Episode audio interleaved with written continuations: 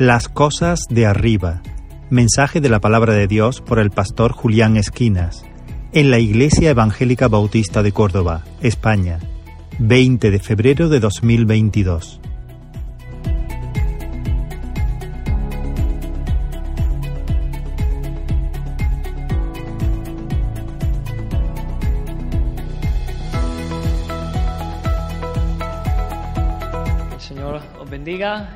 Alegría poder estar un domingo más, ¿verdad? El pueblo del Señor reunido juntos para alabar a nuestro Dios y ahora para, para escuchar su palabra. Amén. Pues hay, hay, una carga en mi, en mi corazón y, y, también bueno, en los pastores de, la congregación, en todo el equipo pastoral, de que, de que pudiera ser que haya algunos de nosotros, algunos hermanos, que, que pudieran estar estancándose en su vida espiritual, pudiera estar enfriándose espiritualmente. Quizá otro, eh, lo que nos puede suceder es que nos conformemos con el nivel espiritual que hemos alcanzado, que pensemos que ya, que ya hemos llegado y dejemos de anhelar más en nuestra vida espiritual, porque hay más de Dios, hay más aún de, su espíritu, hay, hay más cosas que, que conocer del Señor, deleites que disfrutar de Él.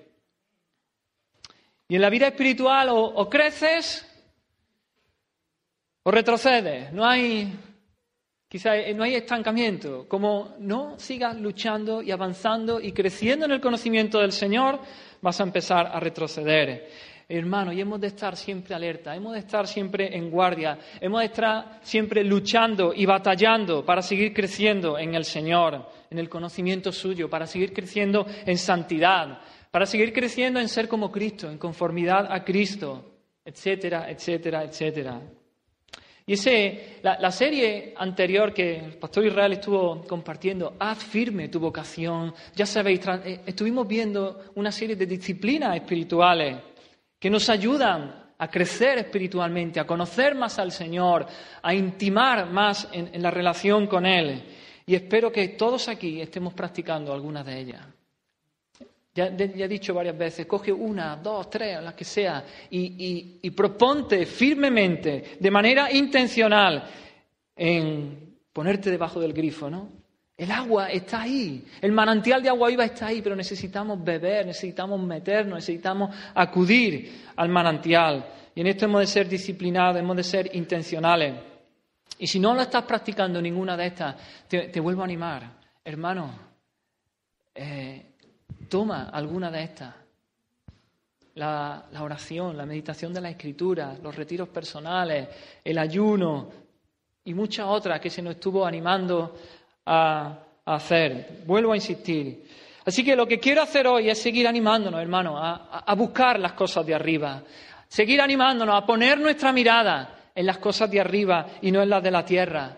Quiero animaros, animarme a seguir creciendo espiritualmente, no sea que nos deslicemos, que nos desviemos y suframos pérdida, sin duda alguna. Y el texto que vamos a estar viendo está en la carta de Pablo a los Colosenses, capítulo 3 y los primeros versículos, los versículos del 1 al 4.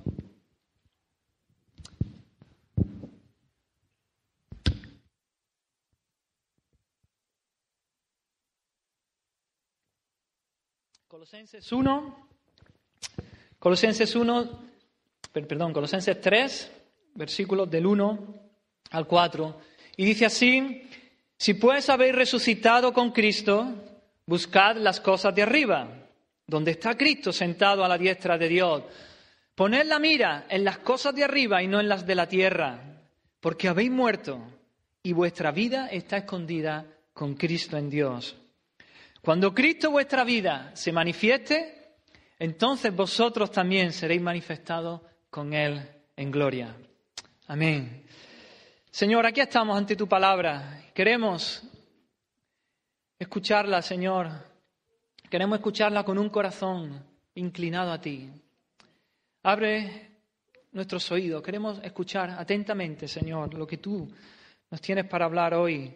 Y Queremos obedecerte, queremos aferrarnos a tu palabra, queremos someternos a ella, obedecerla y amarla y vivirla, Señor, cada día. Sí, Señor, Bendice a cada uno de mis hermanos, Señor. Cualquier persona que esté aquí, Señor, si aún no te conoce, abre su corazón para que pueda conocerte. Derrama fe, arrepentimiento para venir a ti y correr a ti, Señor. Gracias, Dios mío. Tú eres bueno, Señor. Para siempre es tu misericordia. En tu mano nos ponemos, Señor.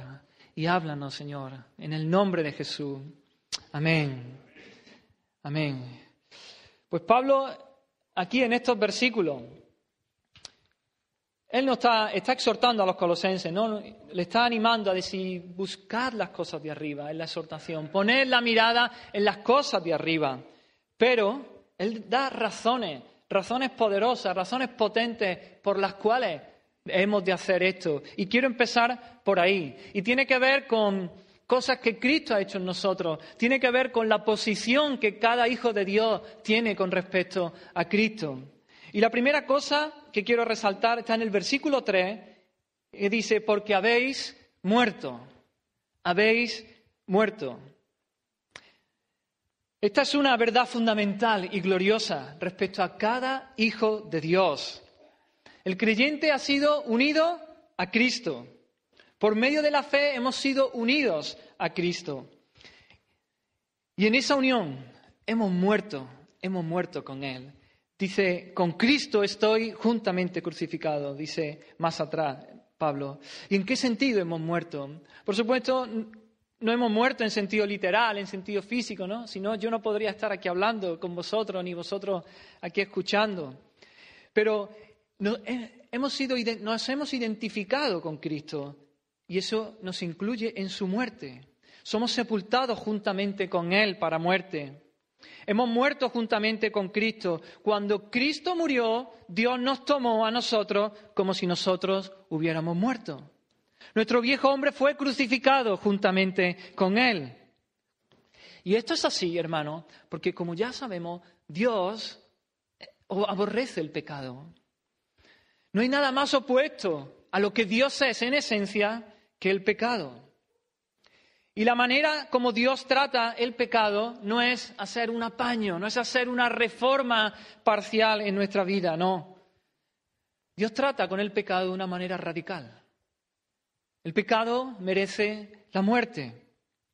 La justicia divina decreta que la paga del pecado es la muerte. Por lo tanto, nosotros, pecadores, merecemos morir. Y no habrá salvación para el pecador fuera de el ajusticiamiento y la muerte. Aleluya. Y es por eso, hermanos, que mediante nuestra unión con Jesucristo experimentamos en Él la muerte que a nosotros nos correspondía. De manera que la deuda que nosotros teníamos con Dios queda cancelada, queda pagada, queda anulada. Hemos muerto y por eso el castigo que nosotros merecía ya ha sido pagado, ya ha sido cancelado. Al morir juntamente con Cristo, el Padre como juez divino nos considera ya ajusticiados y así exentos de culpa por cuanto hemos muerto en la persona de Cristo, en la persona de nuestro sustituto. Si uno murió por todos, luego todos murieron. El pago que debía hacerse como castigo por el pecado ya se hizo en Cristo y en nuestra muerte juntamente con Él. Así que para Dios nuestra culpa ya no existe. Ante los ojos de Dios ya no hay deuda que pagar. Nadie puede acusarnos. Ya hemos pagado, ya hemos cumplido el castigo en la muerte de Cristo, al estar unidos a Él. En cuanto a la culpa, ya hemos sido plenamente perdonados y justificados en virtud del sacrificio de Cristo. Y es en este sentido que la Biblia habla que hemos muerto a la ley. Hemos muerto a la ley. ¿Por qué? Porque la ley decía, el que haga estas cosas vivirá. El que cumpla la ley vivirá. El que no cumpla la ley, aún aún un mandamiento, el más pequeño, morirá. Y nosotros todos, todos los hombres caídos, con una naturaleza caída, no hay ni uno solo que cumpla la ley. De manera que todos somos pecadores, de manera que sobre todos nosotros pende la maldición de la ley, el castigo que la ley decía, decía, el que no haga estas cosas morirá. Pero Cristo cargó con, nuestro, con nuestros pecados, cargó, hizo suya nuestra culpa, nuestro castigo, tomó sobre sí esa maldición que pendía sobre nuestras cabezas. Y Cristo, y de esta manera Cristo nos redimió de la maldición de la ley, hecho por nosotros maldición. Así el estado que teníamos respecto a la ley cambió de la condenación a la justificación. Otro símil que usa, que usa Pablo aquí en, el capítulo anterior, capítulo 2, versículo 11 de Colosenses, es el de la circuncisión.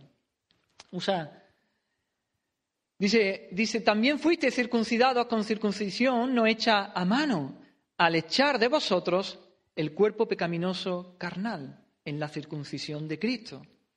Nuestra vieja naturaleza, e, nuestra naturaleza pecaminosa ha recibido allí en la cruz del Calvario el castigo y ha sido muerta, herida de muerte, nuestra vieja naturaleza. Es verdad que aún quedan restos que tenemos que ir desechando, que tenemos que ir luchando, pero ya ha sido muerta. Nuestro viejo hombre fue crucificado juntamente con él para que el cuerpo, el cuerpo del pecado sea destruido, a fin de que no sirvamos más al pecado. Al haber muerto con Cristo hemos muerto al pecado también, hermanos. El pecado ya no es nuestro dueño, ya no es nuestro amo, ya no tenemos por qué obedecerle. Podemos no pecar, podemos no, pecar. Antes no podíamos. Y esa es la verdadera libertad, hermano. Jesús vino a hacernos verdaderamente libres. Poder no pecar, libres, no esclavos al pecado. No tenemos que responder a las presiones, a las demandas, a las atracciones y a las influencias de nuestra vieja naturaleza, porque hemos muerto al pecado, hemos muerto con Cristo. En Cristo hemos muerto al mundo también. Antes de, Cristo habernos salvado, estábamos vivos para el mundo y muertos para Dios. Pero desde que el Señor vino y sopló su Espíritu Santo sobre nosotros y nos dio nueva vida y nos hizo nacer de nuevo, ahora estamos vivos para Dios vivos para Dios y muertos para el mundo, muertos a, ese estilo de vida mundano. Lejos esté de mí gloriarme, sino en la cruz de nuestro Señor Jesucristo, dice Pablo, por cuanto, por quien el mundo me es crucificado a mí y yo al mundo. Yo he muerto para el mundo. Ellos ya, yo no sigo con su estilo de vida, su forma, su manera de pensar. He muerto para, para ellos pero el mundo también ha muerto para mí. Así que esta es la primera verdad que, Pablo nos, dice aquí. Todo hijo de Dios ha muerto, hemos muerto, hemos muerto juntamente con Cristo. Pero sigue diciendo, hay más cosas que dice. En el versículo 1 nos dice, si pues habéis resucitado con Cristo, y esta es la segunda verdad, no solamente hemos muerto con Cristo, sino que hemos resucitado juntamente con Cristo. La contrapartida a nuestra identificación con Cristo en su muerte es nuestra identificación con Él en su resurrección. El efecto de lo primero, de nuestra muerte con Cristo, es desconectarnos del mundo, eh, del pecado, hemos muerto al pecado, de nuestra vieja naturaleza, de la maldición de la ley, y el efecto de, esto segundo, de este segundo, ser resucitado juntamente con Cristo, es unirnos a Dios, ponernos en contacto con Dios, con la eternidad, con las cosas celestiales, con los recursos que tenemos en Cristo. Y este sí, que dice, si pues habéis resucitado con Cristo, no es un sí condicional, no es un sí que expresa duda, es un sí de certeza. Podríamos traducirlo también pues, de esta manera, por cuanto habéis resucitado con Cristo, o ya que habéis resucitado con Cristo, Así que se trata de una certeza, no de una posibilidad. Tanto nuestra muerte, hermanos, con Cristo, como nuestra resurrección con Cristo son dos hechos que ya sucedieron en el pasado.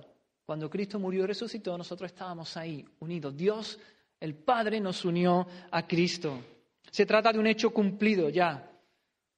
El creyente ya está unido a Cristo y por lo tanto cuando Cristo murió, Él murió. Y cuando Cristo resucitó, nosotros resucitamos. Y ahora somos poseedores de una vida divina, de una vida eterna. Vida eterna, que no es solamente vida sin fin. No es solamente vida sin fin, sino que es una calidad de vida, es una vida abundante, es una vida plena. Disfrutar del Señor que vive en nosotros, que mora en nosotros, disfrutar de Él, deleitarnos en Él. Al resucitar juntamente con Cristo recibimos el don del Espíritu Santo. Somos la morada de Dios por el Espíritu Santo. El Espíritu Santo mora en nosotros y esto hace toda la diferencia. Esto hace un cambio radical en nosotros, en lo más íntimo de nuestra naturaleza, de nuestro ser. Antes estábamos muertos en nuestros pecados, vivíamos para nosotros mismos, para la carne, estábamos bajo la tiranía de las tinieblas, estábamos muertos respecto a Dios, no le conocíamos, no teníamos comunión con Él, no nos sometíamos a su reinado, pero ahora al morir y al resucitar juntamente con Cristo, al venir por la fe a Cristo, ahora Dios mismo mora en nosotros, ahora vivimos para Dios, tenemos la vida de Dios en nosotros, para vivir en este mundo de la manera que a Dios le agrada. Y esto no quiere decir que, no haya lucha, como ya he dicho antes, pero hay una nueva ley, hay una nueva fuerza motriz. Antes éramos esclavos del pecado, no, no, no había otra. Ahora hay un nuevo poder, un nuevo vigor por el Espíritu Santo que mora en nosotros. La vida de Dios en nosotros que nos fortalece, que nos da fuerza para vivir de la manera que es agradable a Dios. Hay una nueva manera de pensar, hay un nuevo querer. Pablo dice que Dios produce en nosotros el querer y el hacer, el querer. Dios lo está produciendo en nosotros por su Espíritu. Así que esta es la segunda. La primera, hemos muerto juntamente con Cristo. La segunda, hemos resucitado juntamente con Cristo. La tercera está en el versículo 3. Dice allí, porque habéis muerto, ya lo hemos visto, dice, y vuestra vida está escondida con Cristo en Dios. Nuestra vida, hermano, está escondida con Cristo en Dios. No solamente hemos muerto y resucitado juntamente con Él, sino que en un sentido hemos ascendido con Él. Nuestra nueva posición en, Cristo significa no solo que estamos resucitados con Él, pero en una vida circunscrita a este mundo, sino que estamos ya sentados en los lugares celestiales, allí junto con Cristo. Juntamente, dice Pablo a los Efesios, juntamente con Él nos resucitó y asimismo nos hizo sentar en los lugares celestiales con Cristo Jesús. Esa es nuestra posición, hermanos. Así que la ubicación del creyente es doble. Por un lado, estamos aquí, en este mundo, sin duda, y es la voluntad del Señor que estemos aquí, en este mundo, para servirle y para ser testigos suyos, para, para testificar de Él y ser un testimonio de lo que Dios hace con pecadores redimidos. Pero por otro lado, nuestra posición espiritual está en los lugares celestiales con Cristo. Allí. Nuestra vida está escondida con Cristo. No solamente hemos muerto y resucitado con Él, sino que hemos ascendido con Él. ¿Y qué significa esto de que nuestra vida está escondida con Cristo en Dios? Nuestra vida está escondida con Cristo en Dios. Pues lo primero que, podemos decir es que no significa que no debamos hacer ver nuestra vida, nuestra nueva vida que hemos recibido, que, este mundo la vea. Pues el llamado de Dios es que brillemos en medio de la oscuridad, que este mundo vea su gloria, Hemos de ser la luz del mundo. Hemos de ser, no. Somos la luz del mundo. Somos la luz del mundo. Y no nos podemos esconder. No se pone la luz debajo de un almud, sino en el candelero y alumbra a todos. Así alumbre vuestra luz delante de los hombres, para que vean vuestras buenas obras y glorifiquen a vuestro Padre que está en los cielos. Hemos de ser, hemos de resplandecer como luminares en este mundo en medio de una generación maligna y perversa. Esos son los mandamientos del Señor, cómo hemos, cómo hemos de vivir en este mundo. Ahora bien, por mucho que brillemos, sabéis que el mundo no comprenderá la verdadera naturaleza de la nueva vida que tenemos en Cristo. Interpreta cuando uno viene al Señor y su vida es transformada, ¿verdad? Su vida es cambiada y la gente lo ve, muchos también lo ven, parece otro, ha sido transformado, pero lo interpretará con sus propios esquemas, con la manera de pensar suya.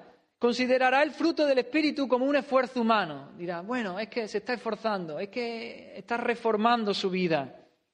Pero esto, y esto es así porque la mente carnal no puede discernir las cosas espirituales. ¿eh? Lo tenemos en la palabra. El hombre natural no percibe las cosas que son del Espíritu de Dios. Para él son locura. No las puede entender porque se han de discernir espiritualmente. Y en cierto sentido, aún nuestra vida también está escondida aún a nosotros mismos. nosotros no llegamos a, entender y a apreciar en su plenitud la vida que ha sido implantada, esa vida de Dios que ha sido implantada en nosotros. Nuestros ojos están velados en cierta manera. Necesitan ser iluminados. Por eso Pablo a, los Efesios, no, ora, dice, para que vuestros ojos, los ojos de vuestro corazón sean iluminados, para que sepáis cuál es la esperanza a la, que él, a la que Él os ha llamado, cuál es la riqueza de la gloria de su herencia en los santos y cuál la supereminente grandeza de su poder para con nosotros. Ahora bien, que nuestra vida está escondida con Cristo, creo que todas estas cosas son verdad, pero creo que Pablo se está refiriendo más a nuestra a, una vida que está segura, a nuestra seguridad. Los creyentes gozamos, los hijos de Dios gozamos de seguridad por la eternidad. ¿Por qué? Porque estamos escondidos en Dios. Porque estamos protegidos con Cristo en Dios. Aleluya. Gloria a Dios. A, quien, a quienes el Hijo da vida, vida eterna, no perecerán jamás, ni nadie los arrebatará de su mano. Estamos escondidos bajo el amparo de nuestro Dios. ¿Quién acusará a los escogidos de Dios? ¿Quién es el que condenará? ¿Quién nos separará del amor de Dios? Ninguna cosa creada nos podrá separar del amor de Dios que es en Cristo Jesús, Señor nuestro. Amén. Cristo, nuestro sacerdote, hermanos. Dice que en hebreo que Él puede salvar perpetuamente a los que por Él se acercan a Dios, viviendo siempre para interceder por ellos. Cristo está intercediendo por nosotros. Veremos algo más adelante, algo más de esto. Nuestro sumo sacerdote está intercediendo por nosotros. El hecho de que nuestra vida esté escondida en Dios es lo que nos ofrece la mayor de las garantías de cara al futuro, hermano estaremos con nuestro Señor, seremos salvos.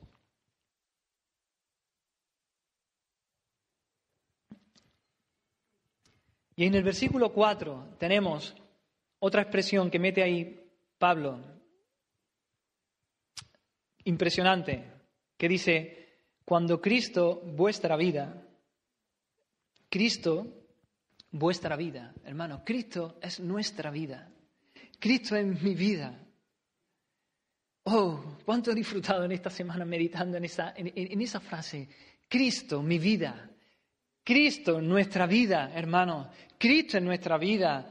No solamente Dios está guardando nuestra vida juntamente con la de Cristo. No es solamente que nuestra vida está escondida con Él. No es solamente que Cristo da vida, sino que Él es la vida. Él es mi vida. Él es nuestra vida.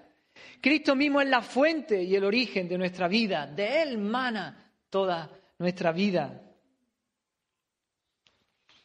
Ahí hay un océano para, para meditar, para disfrutar, para deleitarte en la presencia del Señor y disfrutar. Desde el momento que nacimos de nuevo, hermanos, por la voluntad del Padre, por la obra del Espíritu Santo, la vida que vivimos se nutre de la vida de Cristo. Hemos sido engendrados por Él. Ya no vivo yo, más vive Cristo en mí. Nuestra vida es Cristo. Para mí el vivir es Cristo. Para mí el vivir es Cristo. Más aún, Él mora en nosotros. Su espíritu nos vivificó cuando el óvulo y el espermatozoide se unieron en el vientre de nuestra madre. Y ahí Dios nos dio vida. Pero ahora, por medio del Espíritu, también, cuando nacimos de nuevo, el Señor sopló de su Espíritu Santo y volvimos a nacer. Él mismo es el que sostiene y mantiene esa vida, porque en Él vivimos, nos movemos y existimos. Es más aún, los creyentes compartimos una vida común con el Padre y con el Hijo.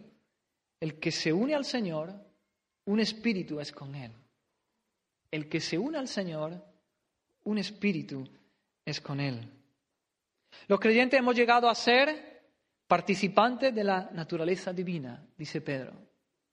No somos igual a Dios, evidentemente. Eso sería, eso es una herejía, una blasfemia. Pero estas cosas son verdad y son dichas en la escritura de nosotros. Cristo es nuestra vida. Somos participantes de la naturaleza divina. El que se une al Señor es un espíritu con Él. Estamos unidos, vinculados a Cristo. Estamos ahí en el seno de Dios. Nuestra vida fluye de ahí. ¿Estás experimentando, hermano, que, Cristo es tu vida? ¿Vives eso? ¿Experimentas eso? ¿Que Cristo es tu vida? Puedes decir, Cristo es mi vida. Cristo es mi vida. ¿Tú puedes decir, para mí el vivir es Cristo?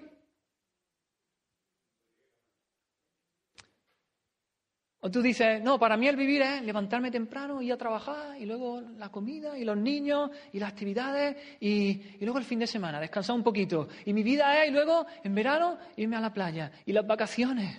No, para mí el vivir es Cristo. Y porque para mí el vivir es Cristo, me levanto por la mañana temprano y voy a trabajar y llevo a los niños al colegio y hago la comida y los fines de semana descanso, claro que sí, y en verano me voy a la playa y disfruto, pero porque para mí el vivir es Cristo.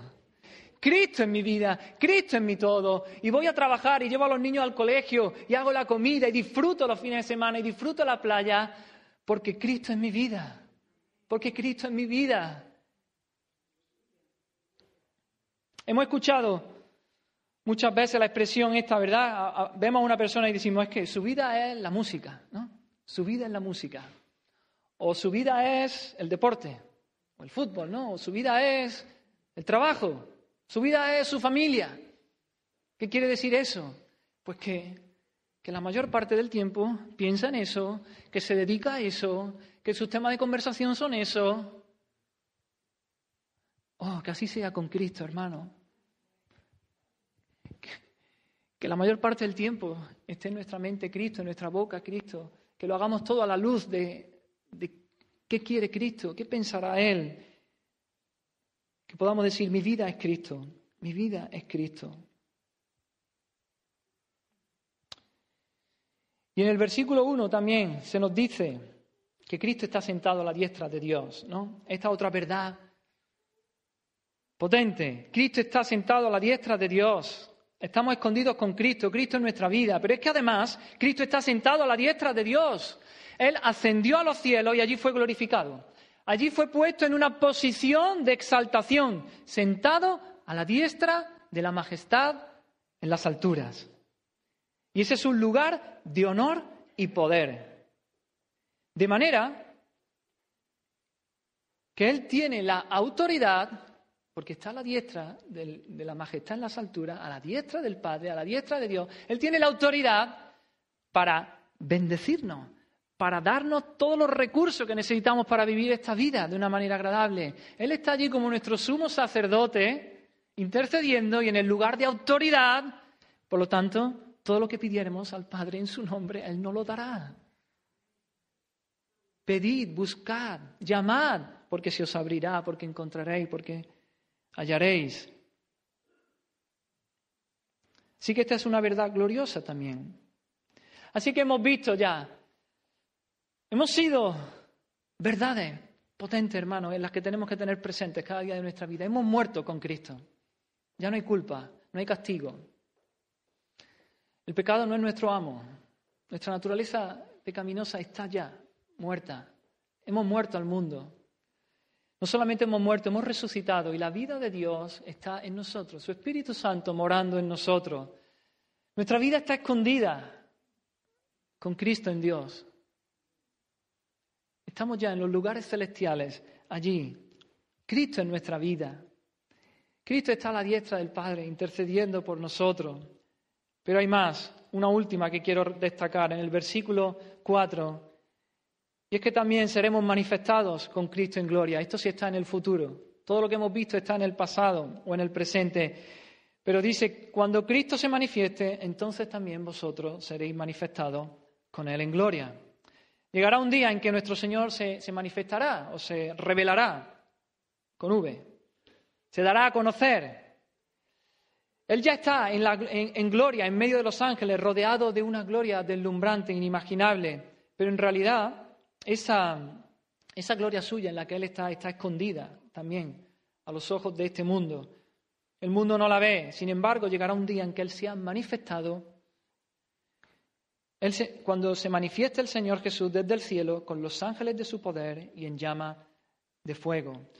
Esta esperanza se centra en la segunda venida de nuestro Señor Jesucristo. Allí Él se manifestará, se revelará y todos le verán. La primera vez que Él fue manifestado, Él vino en humildemente, en humildad, ¿verdad? Nació en Belén, una aldea perdida en Israel. Nació en un establo de un matrimonio que nadie conocía, insignificante. Fue puesto en un pesebre donde comen los animales, las bestias.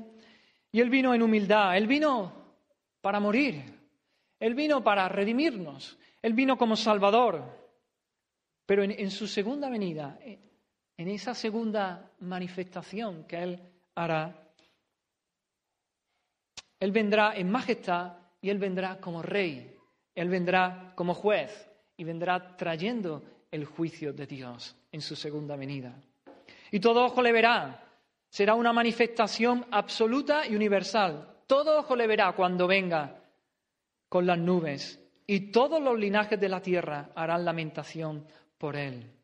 Sus atributos, hermanos, su, esencia, su persona, será exhibida públicamente, de manera que toda rodilla se doblará ante su nombre, toda lengua confesará que Él es el Señor para que todos aquellos que no hayan creído en Él, Él vendrá como un vengador temible para dar retribución a los que no conocieron a Dios ni obedecen al Evangelio. En cambio, para sus hijos, para aquellos que hemos creído en Él, quedaremos asombrados, quedaremos extasiados al ver su gloria.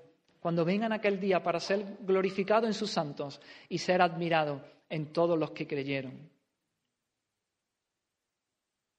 Pero mira, lo, glorioso de este versículo es que dice que cuando eso se produzca, cuando nuestro Señor venga en gloria y en poder, dice que nosotros también seremos manifestados con Él en gloria. Oh, ¿te puedes hacer una idea? Nosotros seremos también manifestados con Él en gloria. La manifestación de la verdadera posición y gloria del creyente coincidirá con la manifestación de la gloria de Cristo. No es solamente la gloria de Cristo lo que se manifestará, sino también la nuestra propia. Seremos manifestados con Él en gloria. Participaremos en su glorificación, hermanos. Dicen romanos, para que juntamente con Él seamos glorificados. Para que juntamente con Él seamos glorificados. Pronto llegará el día en que se verá realmente quién es Cristo y quiénes somos nosotros, los redimidos por Él. Todo ojo le verá, todo el mundo lo verá. Los justos resplandecerán como el sol en el reino de su Padre. Esto es lo que Pablo llama la manifestación de los hijos de Dios, la libertad gloriosa de los hijos de Dios. Incluye el cumplimiento final y perfecto de nuestra adopción como hijos, la redención de nuestro cuerpo y la recepción de coronas de justicia que nuestro Señor nos dará. Seremos completamente transformados se nos dará un nuevo cuerpo incorruptible, glorioso, poderoso. El Señor Jesucristo transformará el cuerpo de la humillación nuestra para que sea semejante al cuerpo de la gloria suya. Oh, verdad es gloriosa, hermano. Hemos muerto con Cristo, hemos resucitado con Él, estamos escondidos en Él. Él es nuestra vida, está a la diestra del Padre intercediendo por nosotros. Y un día nuestro Señor regresará. Y nosotros seremos unidos a Él. Él será glorificado y nosotros seremos glorificados también juntamente con Él. Oh, verdades eternas, verdades gloriosas, hermanos, en las que tenemos que meditar, en las que debemos de ir una y otra vez. Pero esto solo, solo es realidad para los hijos de Dios. Esto es solo una verdad para aquellos que han nacido de Dios. Si tú no has conocido al Señor, esto no se puede aplicar a ti. Esto es una realidad para los hijos de Dios, para aquellos que han visto la hermosura de Cristo, para aquellos que han visto la belleza de Dios, de su amor, de su bondad, de su justicia, de su poder, de su misericordia. ¿Has visto la belleza de Cristo? ¿Te enamora el Señor? Pero no solo han visto esto, también han visto su maldad, han visto su pecado, han visto su estado de total perdición. Y han venido, ¿y qué han hecho? Han venido a Cristo por la fe. Porque hay salvación en Cristo. Han venido llorando su pecado, doliéndose de haber ofendido a Dios, arrepentidos por haber vivido de espaldas a Dios. ¿Has visto tu pecado? ¿Te has visto así? ¿Te has visto perdido? ¿Te has visto totalmente aborrecible por haber vivido tu vida lejos de Dios, sin obedecerle, sin amarle? ¿Has experimentado estas cosas? Si es así, tú puedes decir, y no solo puedes decir, tú sabes que sabes que sabes que has muerto con Cristo, que has resucitado con Él, que estás escondido en Cristo, con Cristo en Dios y que tu vida es Cristo. Además tienes la esperanza del regreso de nuestro Señor. Tienes la esperanza de que recibiremos esas coronas de justicia, ese cuerpo glorificado. Pero solo hay estas dos opciones, querido hermano o amigo que estás aquí. O se está en Cristo o se está aún en el pecado, fuera de Cristo, lejos de Dios. No hay medias tintas, solo hay dos clases de personas, las que han nacido solo una vez o las que han nacido dos veces, las que han vuelto a nacer por el Espíritu, por el soplo del Espíritu de Dios. Si no has experimentado otras cosas, te hago esta invitación. Hoy es día de salvación. Ven a Cristo. Arrepiéntete de tus pecados. Cree en el Señor Jesucristo. Solo Él te puede salvar. No hay, no hay salvación fuera, fuera de Cristo. Así que hasta aquí hemos visto verdades, realidades de lo que el Señor ha hecho, de quiénes somos en Cristo, de cuál es nuestra posición, muertos, resucitados, escondidos en Él un día seremos manifestados y glorificados. Y ahora lo que quiero, quiero que veamos la exhortación que Pablo le hace a los colosenses. Dice, buscad las cosas de arriba, poned la mira en las cosas de arriba, no en las de la tierra.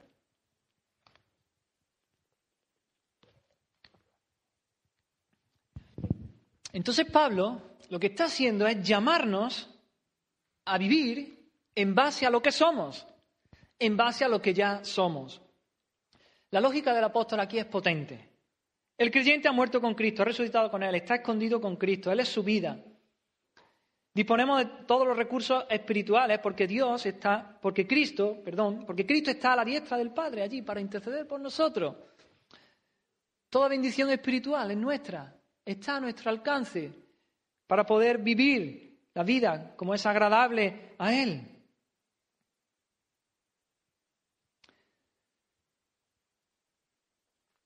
Y si esto es así, ahí está la motivación para nosotros poder vivir buscando las cosas de arriba, para eh, poner la mirada nuestra en esas cosas del cielo, las cosas celestiales y no en las de la tierra.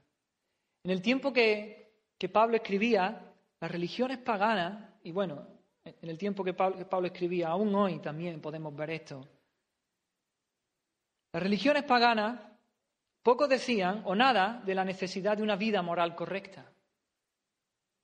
Tú podías creer lo que quisiese, adorar al Dios que quisiese y luego tu vida, pues que siguiese igual, sin un cambio en tu vida. La persona podía inclinarse ante un ídolo, depositar allí su ofrenda en el altar y volver y seguir viviendo en pecado. Que no pasaba nada, nadie le reprochaba nada. Lo que una persona creía no tenía relación directa con su comportamiento, con su vida. Pero la fe cristiana es distinta, totalmente distinta, radicalmente distinta. Cristo viene y transforma nuestra vida, no nos deja en nuestro pecado, no nos deja siendo esclavos del pecado, nos hace libres, nos transforma. Es imposible que aquel que ha sido redimido por Cristo siga viviendo en pecado. Lo que creemos lo que somos tiene una estrecha relación con nuestra vida, con nuestro comportamiento, con cómo vivimos. Para esto, estas cosas para Pablo están clarísimas. Debemos vivir vidas consecuentes con lo que creemos. Y con nuestra, y no solo con lo que creemos, sino con nuestra posición en Cristo. Sin una adecuada comprensión de nuestro nuevo estado como hijos de Dios, nunca nos daremos cuenta de la importancia de la nueva vivencia que debemos vivir como consecuencia. Porque lo que hacemos, como vivimos, fluye de lo que somos. Si no entendemos bien que hemos sido trasladados del dominio de las tinieblas al reinado de su, amado, de su amado Hijo Dios, estaremos en peligro de seguir viviendo como si todavía perteneciéramos a las tinieblas. Así que por eso Pablo aquí nos dice quiénes somos, lo, que estamos unidos a Cristo, y luego nos dice buscar las cosas de arriba, poner la mira en las cosas de arriba. Y lo primero que nos dice es buscar las cosas de arriba está en presente continuo, es decir, una acción continua, continua, continua, que nunca termina. Estad, podríamos decir, traducirla como estad continuamente buscando las cosas de arriba. No es cuestión de, de hallar los tesoros de Dios una vez para siempre, sino de perseverar constantemente, cada día, en la búsqueda de Dios. ¿Por qué? Porque en Dios hay un valor insondable, hermano. ¿Quién puede decir, yo ya, yo ya conozco a Dios, ya, completamente? No, hay una, búsqueda continua, constante, perseverante que debemos hacer. En la presencia de Dios hay delicias para siempre, para siempre. Nunca podremos decir, eh, ya he llegado a la meta, ya he llegado a la meta del conocimiento de Dios. No. Nunca podremos decir, ya he disfrutado a Dios todo lo que podía disfrutar. No. Siempre hay más. Siempre hay más, siempre habrá más. Por la eternidad, hermano, es lo que estaremos haciendo adorando al Señor, conociéndole, deleitándonos en Él, disfrutando, asombrándonos de Él. Siempre hay nuevos tesoros que, que descubrir en Dios. Así que hemos de, de, aspirar a vivir así, de esta manera, siempre, continuamente. Ya no vivimos para las cosas de la tierra. Y esto no quiere decir que, ahora despreciemos todo, lo, que hay aquí en la tierra. No es despreciar las cosas de aquí. El Señor nos, nos, la, ha dado. El Señor nos las da para que las disfrutemos, para, para bendecirnos. Lo que no debemos hacer es aferrarnos, aferrarnos a esas cosas, aferrarnos a este mundo como si eso fuera la totalidad de la realidad, la totalidad de lo que existe, como si fuera lo único que hay. Hemos de tener bien los ojos abiertos a las realidades celestiales, los ojos bien abiertos a las realidades celestiales, y ver la transitoriedad de, este mundo. El apóstol Juan nos dijo, no améis al mundo ni las cosas que están en el mundo. El mundo pasa, el mundo pasa y sus deseos, pero el que hace la voluntad de Dios, ese, ese permanece para siempre. Tampoco quiere decir que dejemos de interesarnos por las cosas de la tierra, por lo que pasa aquí, y que solamente soñemos con el cielo y estemos todo el día en las nubes, ¿no? No es un, no es un misticismo, no es una actitud espiritualoide de, no, yo, yo nada más que el Señor y, y abandono las cosas de aquí de la tierra. No es eso, sin duda. No podemos abandonar nuestras responsabilidades aquí en la tierra. He de hacer lo que me toca hacer, con mi familia, en mi trabajo, en mi barrio, donde sea. De lo que se trata es de permitir que en nuestra vida terrenal se manifieste esa dimensión celestial, esa perspectiva divina, que esa perspectiva divina gobierne nuestras vidas aquí en la tierra. Como antes he dicho, en medio de tu familia, de tu trabajo, donde sea. Hay que seguir ahí, currando y trabajando y siendo testigos del Señor, pero no aferrados a esas cosas, sino buscando las cosas de arriba. Hemos de conducirnos en nuestra familia, en nuestro trabajo, en nuestro, en nuestro vecindario con los principios celestiales, con los principios divinos, los de arriba, Hemos de ver a las personas y todos los acontecimientos que suceden a nuestro alrededor a través de los ojos de Dios, a través de una perspectiva eterna. Eso es buscar las cosas de arriba. Es considerar todas las cosas sobre el trasfondo de la eternidad. ¿no? ¿Qué repercusión tiene esto con respecto a la eternidad? Eso es buscar las cosas de arriba. Es no vivir como si este mundo fuera lo único que importa. Pues el creyente tiene una nueva escala de valores. Las cosas que el mundo considera importantes dejarán de obsesionarle, no tendrán ningún valor para él. El creyente valorará el dar por encima de obtener. El creyente valorará más servir por encima de dominar. Valorará más perdonar que vengarse. Eso es buscar las cosas de arriba, tener los principios celestiales en mente. ¿Qué son las cosas de arriba? Pues Pablo dice ahí, en contraposición, dice, no son las de la tierra, evidentemente. Las cosas de, la, de arriba no son las de la tierra, son las del cielo. El cielo es la morada de Dios. Por lo tanto, las cosas de arriba, buscar las cosas del reino de Dios. Es buscar sus bendiciones, sus gracias, las gracias de Dios. Buscar las cosas de arriba es no hacer tesoro en la tierra, sino hacer tesoro en los cielos. Es buscar primeramente el reino de Dios y su justicia. Buscar las cosas de arriba es buscar las cosas de Cristo. Es ocuparse de esas realidades eternas que le pertenecen a Cristo. Es reconocer su señorío, el señorío de Cristo, y someternos a Él. Es buscar su justicia. Es aspirar a ser como Cristo. Es ser transformados a su imagen. Es reflejar el carácter de Cristo. Buscar las cosas de arriba es amar como Él amó. Es andar como Él anduvo.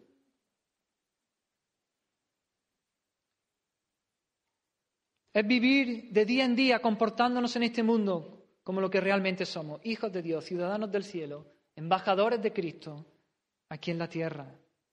Es buscar las gracias espirituales, los dones del Espíritu Santo, buscar sus bendiciones. Es desear ardientemente el fruto del Espíritu, el amor, gozo, paz, paciencia, amabilidad, bondad, fidelidad, humildad, dominio propio. En definitiva, buscar las cosas de arriba es buscar a, Dios mismo, Dios mismo, que es el que está ahí arriba. Es tenerle a Él como nuestro primer amor, es tenerle a Él como la meta suprema de nuestra vida, es amarlo con todo nuestro corazón, con toda nuestra alma, con toda nuestra mente, con toda nuestra fuerza. Es poder decir, como el salmista dijo, ¿a quién tengo yo en los cielos sino a ti? Fuera de ti, nada deseo en la tierra. Mi carne y mi corazón desfallecen, mas la roca de mi corazón y mi porción es Dios para siempre. Mi porción eres tú, Señor. Mi porción eres tú para siempre, para siempre. Y la segunda exhortación que nos hace, poned la mira en las cosas de arriba. Poned la mira. Este verbo se podría traducir como pensar. Pensar en las cosas de arriba. Ocupar la mente en las cosas de arriba.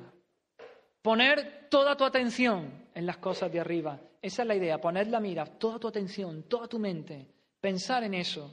Igualmente está en tiempo presente, como es por lo que es una acción continua. El creyente determina su meta y allí pone toda su mente, allí pone toda su atención y no desvía su mirada de ello. En Filipenses 3:19 Pablo usa el mismo verbo, solo que no lo usa para los creyentes. Allí dice, habla de los enemigos de la cruz de Cristo. Dice, los enemigos de la cruz de Cristo, dice, el fin de los cuales será perdición, cuyo Dios es el vientre y cuya gloria es su vergüenza. Y ahora dice, que solo piensan en lo terrenal. Ese es el mismo verbo, que solo piensan en lo terrenal. Pero nosotros solo pensamos en las cosas de arriba, en lo celestial, no en las terrenales. Y esta mirada del Hijo de Dios en las cosas de arriba debe estar guiada por la palabra de Dios, sin duda. Esos pensamientos, poner nuestra mente, debe estar, esos pensamientos deben llenarse con la palabra de Dios. Deben venir de la Escritura, porque la Biblia es la única fuente confiable de conocimiento acerca del carácter de Dios, de sus planes y de sus propósitos para nosotros. Hemos de llenar la mente con la palabra de Dios. Como dice Romanos, Romanos 12.2, transformados por medio de la renovación de vuestro entendimiento. Hemos de renovar nuestro entendimiento. ¿Cómo lo vamos a renovar? Metiendo las verdades de la palabra de Dios, metiendo los principios de la Escritura, metiendo las promesas de Dios, metiendo en nuestra mente lo que somos, lo que ya somos en Cristo, las realidades eternas de quienes somos. De esta manera lograremos pensar en todo lo que es verdadero, todo lo honesto, todo lo justo, todo lo puro, todo lo amable, todo lo que es de buen nombre, en toda virtud. Cuando estos principios celestiales llenan la mente y prevalecen, se produce como resultado, como consecuencia, de manera inevitable, una vida piadosa, una vida santa. El pecado es vencido y viene a establecerse el fruto del Espíritu en nuestra vida. Y sin duda alguna que alrededor nuestra hay multitud de distracciones, multitud de tentaciones. Pero hermanos, hemos de dar lugar a lo prioritario, a lo prioritario y no dejarnos distraer en ningún momento. Debemos llenar nuestra mente con las cosas de Dios. No debemos tener una perspectiva anclada aquí en la tierra. Hemos de contemplar todas las, todas las cosas en referencia a su importancia, a la importancia que tienen para Dios y para la eternidad. Sin duda que las cosas de esta tierra tratarán de llamar nuestra atención, pero no debemos permitir que nos desvíen del camino. Toda nuestra vida debe estar orientada a lo celestial, a las cosas de arriba. Una brújula, ¿hacia dónde apunta, hermanos? Hacia el norte siempre, ¿no? ¿El norte por dónde está por aquí? ¿Por allí? ¿Así? ¿Para la sierra? Si yo, si yo pongo aquí una brújula, apuntará hacia el norte. Y si yo me muevo, apuntará hacia el norte. Y, da igual en la posición que me ponga, siempre la, la, bruja, la brújula apuntará hacia el norte. De la misma manera, un hijo de Dios siempre tiene que estar apuntando a las cosas de arriba, a las cosas celestiales, hacia Dios y hacia su Cristo. Hemos de recordar, Jesús nos advirtió, acordaros de la esposa de Lot, ¿recordáis? Jesús nos dijo, la esposa de Lot. Dejó de poner la mirada en el camino que tenía por delante. Ella fue salvada de la destrucción de Sodoma. Y Dios le dijo, no miréis hacia atrás. No miréis hacia atrás. Es el mismo llamado que tenemos nosotros, hermanos. Mirar hacia adelante, mirar hacia las cosas de arriba, no las cosas de la tierra. Ella miró hacia atrás porque su corazón estaba enganchado a lo que, a lo que dejaba, a las cosas de la tierra y quedó convertida en estatua de sal. Nos conviene acordarnos de ella. Cuidado, no sea que no alcancemos la salvación porque nuestra actitud revele esa misma carnalidad e incredulidad que había en ella. Que nuestro corazón no esté en las cosas de arriba, sino en las de la tierra. Vaya a ser que nuestro corazón no esté en las cosas de arriba, sino en las de la tierra.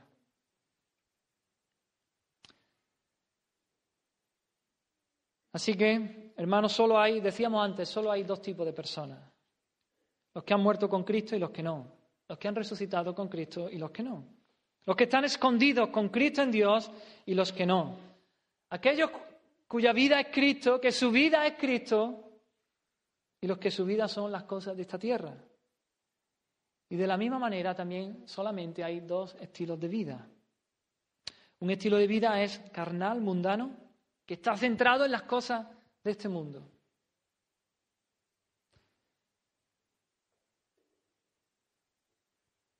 Y quizás las personas que, viven así, con ese estilo de vida carnal y mundano, puedan tener buen aspecto, pueden, pueden que desarrollen sistemas éticos con apariencia de piedad. No todo el mundo es un adicto y, o un lujurioso y está entregado al pecado de manera descarada, de manera obscena. Quizás desarrollan sistemas éticos con apariencia de piedad. Son personas sanas, entre comillas podemos decir, con un estilo bueno de vida a los ojos de los hombres. Otros no, otros como hemos dicho, quizás su vida se caracteriza por el desenfreno, los vicios, la promiscuidad, la sensualidad, el egoísmo y terminan con sus vidas destrozadas en todos los ámbitos, físico, emocional, social, familiar. Pero tanto uno como otro son dos manifestaciones de mundanalidad y de carnalidad que nunca pueden agradar a Dios. Su mente está en este mundo, en esta tierra, en las cosas de aquí, de la hora. La otra manera de vivir brota de la nueva vida que hay en Cristo. Es fruto de la obra del Espíritu Santo en el creyente. Y se caracteriza no por estar centrado en las cosas de este mundo, se caracteriza por buscar las cosas de arriba, el reino de Dios, por buscar a Cristo. Se caracteriza por amar a Dios con todo su ser. Se caracteriza por poner la mente en las cosas celestiales. Pero existe el peligro, hermanos, de una vida, de una vida superficial, aparentemente espiritual, pero que al final está centrada en las cosas de este mundo. Corremos el peligro de, de ser personas que hemos resucitado con Cristo, pero que en vez de vivir conforme a esa dinámica de vida, conforme a la, a la vida que en base a la resurrección que hemos resucitado juntamente con Cristo tenemos en nosotros, acabemos sometiéndonos a la mundanalidad o a una falsa espiritualidad. Así que te pregunto en esta mañana, ¿qué es lo que estás buscando? Buscar las cosas de arriba. ¿Qué estás buscando tú? Poner la mira en las cosas de arriba, no en las de la tierra. ¿Dónde estás poniendo tu mirada? ¿En qué estás pensando todo el tiempo? Pregúntate, examina tu vida. Deja que el Espíritu Santo ahí te señale, redarguya, te redarguya de pecado.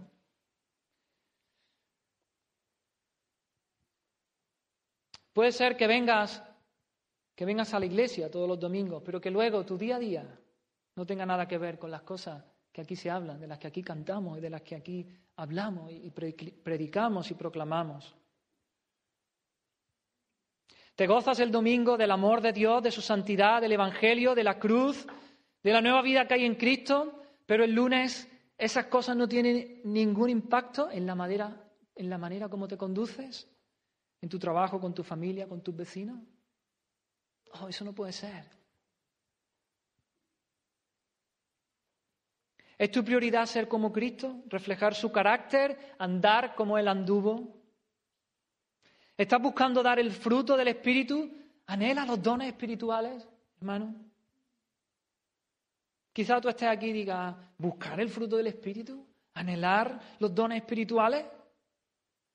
Yo lo que busco es pues, un mejor trabajo, un mejor coche, una mejor casa. Lo que anhelo es la salud, que mis hijos estén sanos, que estudien, que puedan tener un futuro.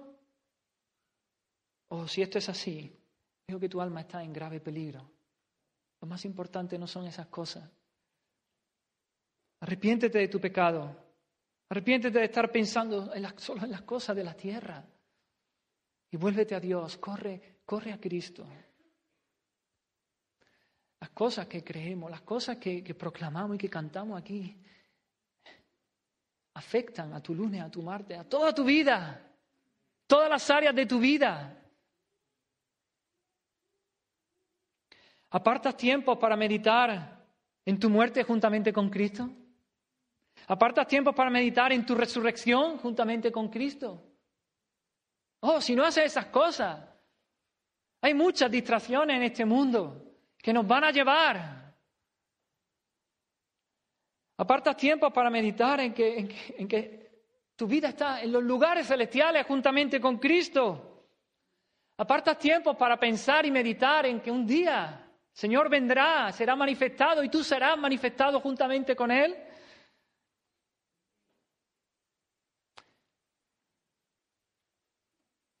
¿Y qué de las escrituras? ¿Qué de la Biblia?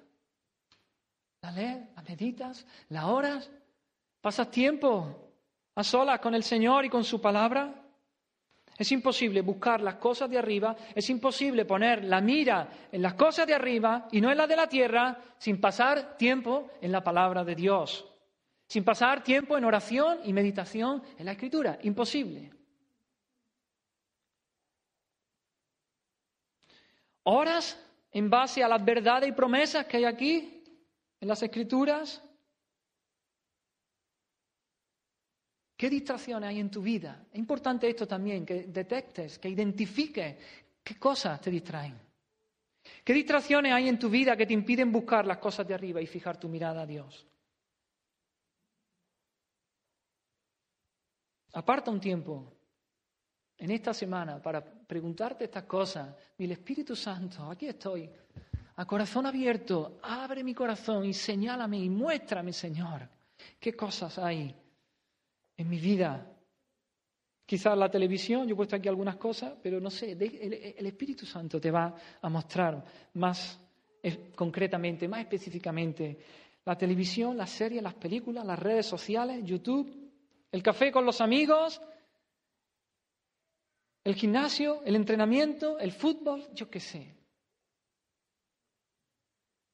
Si solamente tienes en el día un momentito solo, un hueco, porque tu vida, hay etapas en la vida en la que, sobre todo con, niños pequeños, las madres, el hueco que tienes, si decides irte a tomar café con, las amigas, claro. Hay muchas distracciones y no son cosas malas, no, son, no, son, no es pecado. Pero hemos de luchar por poner la mirada en las cosas de arriba, por buscar estas cosas. Y algunos dicen, oh, Julián, no seas tan, tan extremista, ni un extremo ni, ni, otro, un, un poquito. Esta opción no es viable. Ni un extremo ni otro no existe. Esa opción no es viable, no existe. No podemos vivir con un corazón dividido. No podemos fijar la mirada en dos metas diferentes. No podemos servir a Dios y a la riqueza, dijo Cristo. La amistad con el mundo es enemistad contra Dios. No puedes tener la atención totalmente fijada en dos cosas diferentes, ¿no? al 100% no puedes estar en dos sitios diferentes. La brújula no puede mirar al norte y al sur a la vez. Tú mismo no puedes mirar al norte y al sur a la vez, ¿no? O no puedes mirar hacia adelante y hacia atrás. O miras para un lado o para otro. Una de las dos cosas prevalecerá. A la larga, tarde o temprano, una de las dos cosas prevalecerá y se verá dónde tienes puesta tu mirada. Así que te, animo con mucho cariño, con mucho amor, hermano, por el bien de tu alma, por la gloria de Dios, por la gloria de Dios, por la salud de tu alma. Busca las cosas de arriba, no te distraiga, y para aquellos, si tú estás, dices, sí, yo estoy buscando las cosas de arriba, yo estoy poniendo la mira en las cosas de arriba. Bien, pues esta exhortación no, no te está de más tampoco. No sobra. Porque hay muchas distracciones, como ya hemos dicho. Las cosas de esta tierra nos rodean, nos presionan constantemente, exigiendo nuestra atención, distrayéndonos de lo principal. Las cosas de este mundo, nuestra carne, nos da tirones para que, no, para que dejemos de mirar a las cosas de arriba. Y no podemos bajar la guardia. Hermanos, Pablo lo dijo, el que piensa estar firme, mire que no caiga. El que piensa estar firme, mire que no caiga. Día tras día tenemos que renovar nuestra búsqueda a fin de no dejarnos llevar paulatinamente por las distracciones sutiles del mundo. Hermano, medita en estas cosas realidades, verdades eternas. Hemos muerto con Cristo, hemos resucitado. Estamos, nuestra vida está escondida con Él. En Cristo con Dios. Nuestra vida es Cristo. Él está a la diestra del Padre. Un día Él vendrá y estaremos con Él y seremos manifestados juntamente con Él, glorificados juntamente con Él. Oh, que estas cosas sean el motor, sean la leña que nos impulsen a buscar las cosas de arriba a mirar, poner nuestra mirada en el reino de Dios, poner nuestra mirada en Cristo, poner nuestra mirada en Dios, que podamos decir, Cristo en mi vida, Cristo en mi vida. Amén, vamos, vamos a orar. Gracias, Señor, por tu palabra, Señor. Gracias por tu amor, Señor. Vemos tanto amor, Señor, cuando tú vienes y nos exhortas de esta manera, Señor.